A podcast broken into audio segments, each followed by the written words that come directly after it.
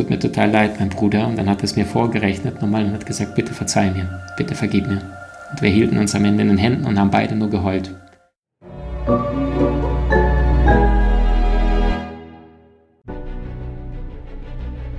Willkommen bei dem Podcast von Die Köpfe der Genies. Mein Name ist Maxim Mankewitsch und in diesem Podcast lassen wir die größten Genies aus dem Grabau verstehen und präsentieren dir das spannende Erfolgswissen der Neuzeit. Wie geht man empathielosen Menschen um? Also ich glaube, empathielose Menschen gibt es per se nicht.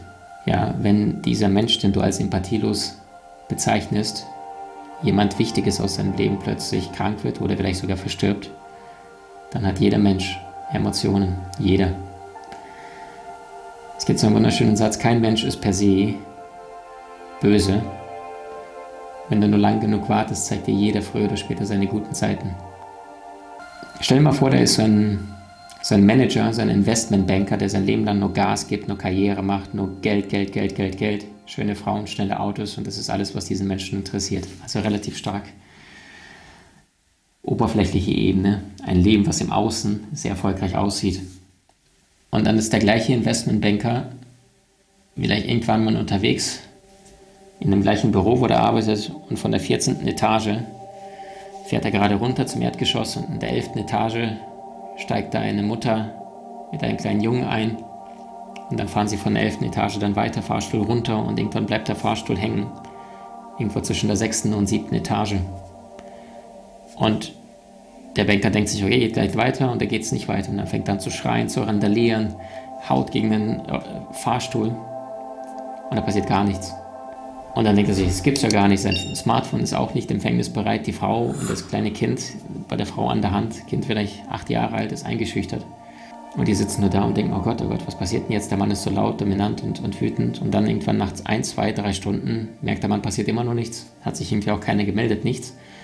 Und das heißt, der beruhigt sich dann irgendwann und er setzt sich zu Boden und geht in Kontakt mit den beiden, mit der Frau und mit dem, mit dem Jungen. Und dann erzählt die Frau vielleicht, ich musste gerade hier bei Ihnen in diesem Haus, ähm, was haben Sie hier gemacht? Und dann sagt sie, ich habe hier eine Bewerbungsstelle gehabt und äh, ich wollte als Reinigungskraft mich bewerben und da sind sehr, sehr viele andere Bewerber, die mit dabei sind. Und mir wurde gesagt, ich bin eine von 70 Personen, die dieses Gebäude reinigen darf, wenn ich Zuschlag bekomme.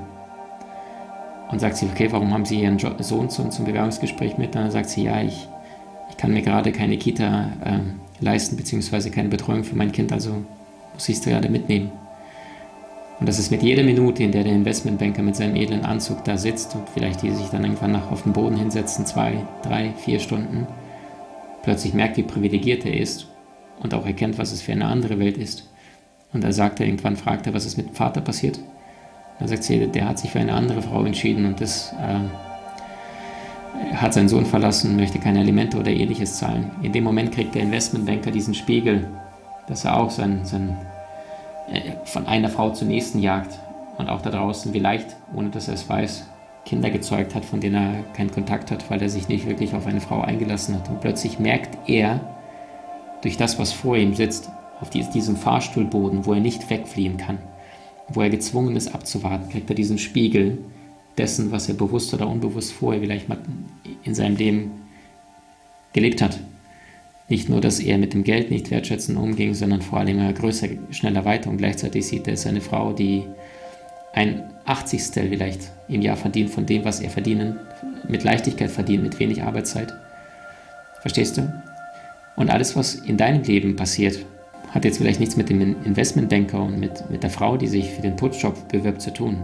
Aber was definitiv mit deinem Leben stimmt, ist, sind die ganzen Spiegel, die du im Außen wahrnimmst. Alles, was du im Außen bemerkst, was tagtäglich um dich herum fließt.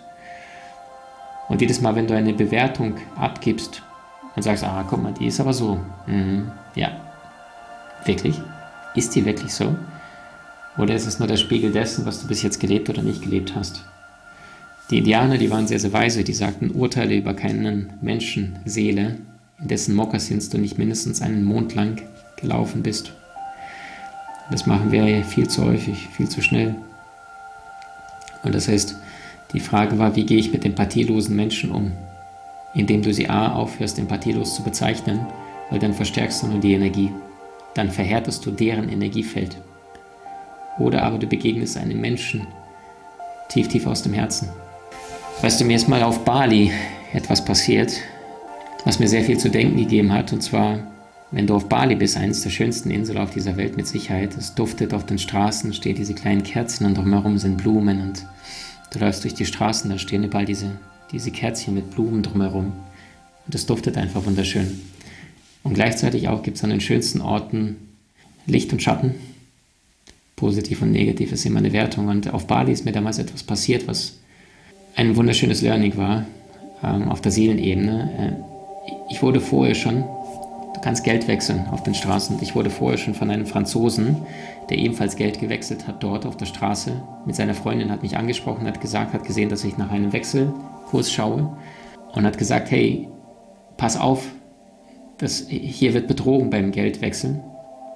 Und ich damals, ähm, so was betrogen, mir passiert sowas nie, kann nicht sein. Ja, ich bin sehr präzise, sehr perfektionistisch veranlagt.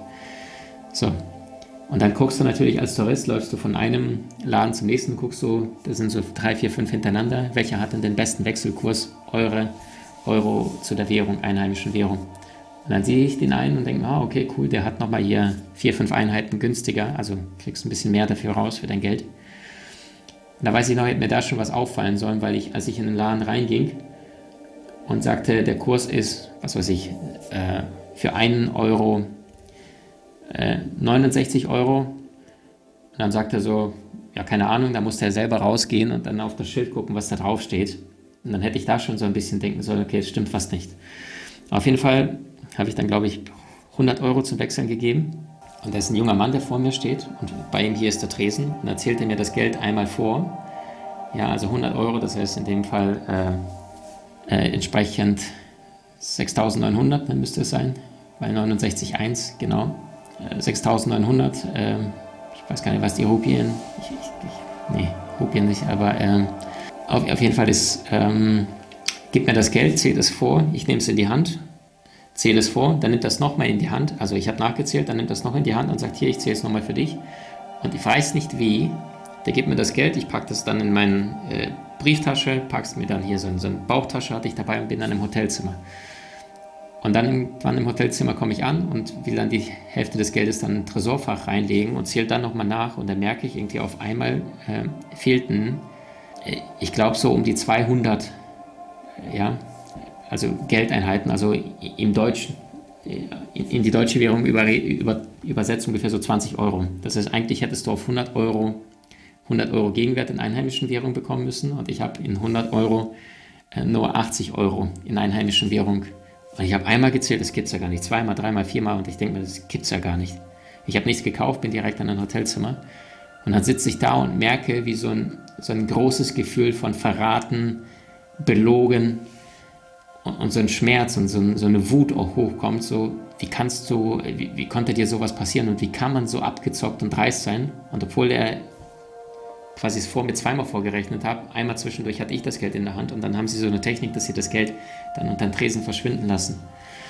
Und ich weiß noch, damals war, glaube ich, Weltmeisterschaft, Halbfinale sogar, ist es schon äh, ja, ein paar Jahre her, ich glaube vier Jahre oder ähnliches. Und dann weiß ich noch, ich hatte so eine Wut und das war schon abends im Hotel, dann 22 Uhr.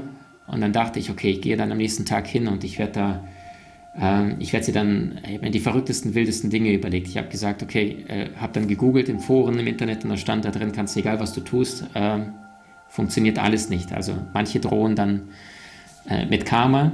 Das ist äh, schlechtes Karma, was ihr macht. Das ist das, was tatsächlich die Einheimischen dort am meisten einschüchtert. Aber wenn du da mit Polizei kommst oder drohst oder sonst was, und dann sitze ich da, gucke mir dieses Fußballspiel an. Das war ein Halbfinale, Weltmeisterschaftsspiel.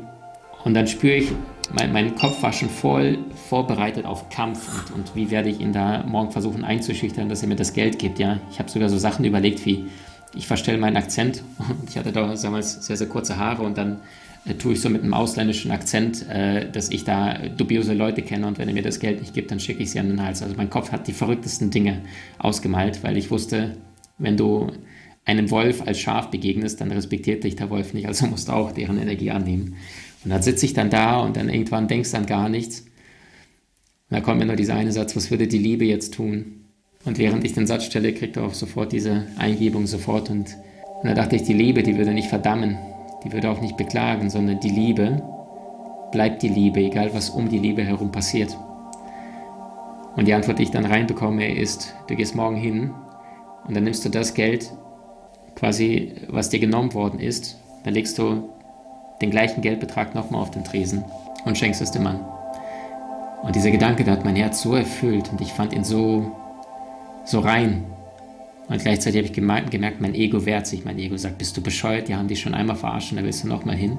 Und dann aber du spürst, weißt du, die Wahrheit hat eine eigene Frequenz. Dein Herz, das zweifelt nicht. Egal, was dir dein Ratio sagt. Du sagst, nee, du musst es tun, du machst es so. Ja, alles Blödsinn. Ist nur hier. Und am nächsten Tag bin ich dann früh aufgestanden, gleich um 10 Uhr öffnen sie, bin gleich dann um 10 Uhr dahin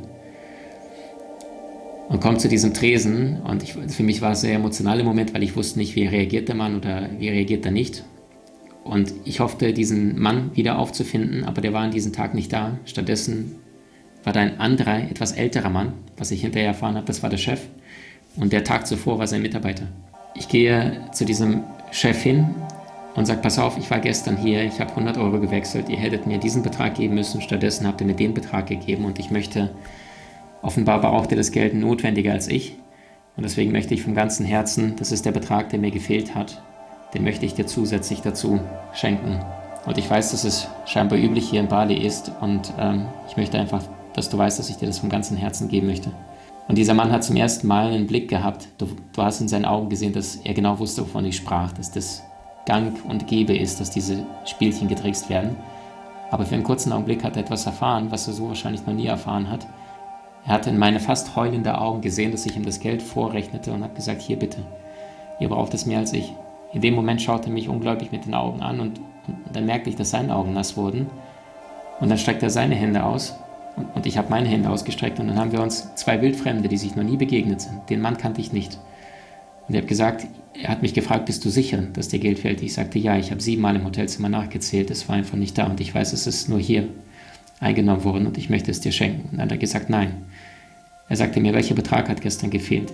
Und ich sagte, diese 200. Und dann hat er gesagt, es tut mir total leid, mein Bruder. Und dann hat er es mir vorgerechnet nochmal und hat gesagt, bitte verzeih mir, bitte vergib mir.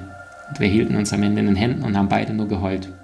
Und ich war noch auf Bali drei, vier, fünf Tage länger und dann bin ich immer wieder an diesem Laden vorbeigegangen Richtung Strand und dann habe ich diesen jungen Mann nie wieder gesehen, weil er gesagt hat, ich habe schon die Vermutung gehabt, dass er Gäste ausnimmt und ähm, das ist nicht etwas, was ich möchte, dass in meinem Namen gemacht wird. Und er hat mir auch gesagt, dass es äh, generell bei denen gang und gäbe ist und ein Akt der Milde hat einen Menschen, der vielleicht das Recht von Unrecht nicht mehr unterscheiden konnte, dafür gesorgt, dass er in Verantwortung gegangen ist und nicht, naja gut, die westlichen Touristen haben sowieso mehr Geld als wir hier auf Bali. Ein Akt der Milde veränderte den Menschen. Und das ist das, was jeder tun kann. Du kannst dich tagtäglich bewusst für die Liebe entscheiden, selbst wenn du sehr viel Unliebe erfährst.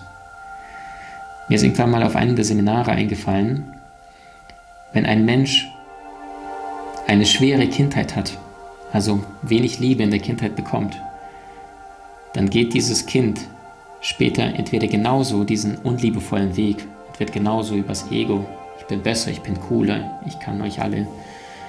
Oder aber es wird genau das Gegenteil, weil es beim Vater, beim Vater oder bei Mama bemerkt, was es mit Menschen ausmacht, wenn sie sich nicht liebevoll begegnen gegenseitig oder sich für die Härte entscheiden, für die Gier, für die Schmerz, für die Verurteilung. Und manchmal werden die Kinder auch das komplette Gegenteil. Wenn allerdings ein Kind, ein junger Mensch bis zum siebten Lebensjahr liebevolle Bedingungen erfährt, dann gibt es nur einen einzigen Weg, den es gehen kann. Es wird selbst meist liebevoll. Und weißt du, du und ich und die wunderschönen vielen Seelen, die auf der Erde gerade alle nach und nach aufwachen, egal ob in Südamerika, in Neuseeland, irgendwo in Vietnam, in Afrika oder mitten in Europa, es passiert gerade sehr, sehr viel auf der Erde. Und das ist gut. Das ist gut. Nur gleichzeitig dürfen wir nicht vergessen, wir sind reine Liebe. Deine Seele ist kraftvoll, sie ist weise, sie ist liebevoll.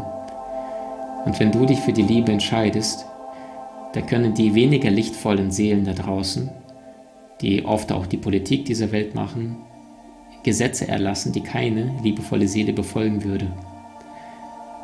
Wo nicht mehr das Ego regiert, sondern Menschen sich milde gegenüber betreten, milde gegenüber in Kontakt sind, achtsam sind, wertschätzend sind. Und der einzige Grund, warum immer wieder Handlungen passieren, wo einige wenige sich in kurzer Zeit, ja, diese Oligarchen, Milliardäre derart bereichern und viele andere ihr Leben lang da schuften für Peanuts, liegt einfach daran, dass diejenigen, die in der Mehrheit sind, einfach vergessen haben, dass sie Liebe sind. Und wenn du dich daran erinnerst, dein Geburtsrecht ist Liebe. Und Liebe hat nichts mit Mangel zu tun. Liebe hat nichts mit Angst oder Neid zu tun. Du musst dich nicht größer oder kleiner machen, wenn du in der Liebe bist. Du musst nichts mehr kompensieren. Du musst nicht der Welt erzählen, was du für ein genialer Unternehmer bist oder was für eine attraktive, erfolgreiche Geschäftsfrau du bist oder was du alles im Leben erreicht hast, sondern es reicht einfach, weil du du bist. Und andere Menschen treten mit dir in Kontakt und das fühlt sich einfach gut an, obwohl ihr keine Informationsebene ausgetauscht habt, obwohl er nicht darüber gesprochen hat, was der andere alles erreicht hat und dass du sagst, oh, der, der, der ist in Wikipedia oder sie hat das und das geschafft. Oh wow, ja, dass du niemand mehr hier beeindrucken musst, sondern weil du als Seele genügst. Nicht umsonst heißt es, das, was du hast, können viele oder alle haben, aber das, was du bist, kann niemand sein. Bleib du selbst, denn alle anderen sind bereits vergeben. Was macht die allergrößten Genies aus? Sie hatten herausragende Ideen und kamen auch in die Umsetzung. Und genau deswegen bekommst du nach über 20 Jahren des Schreibens mein allererstes Buch Soul Master ab sofort im Handel.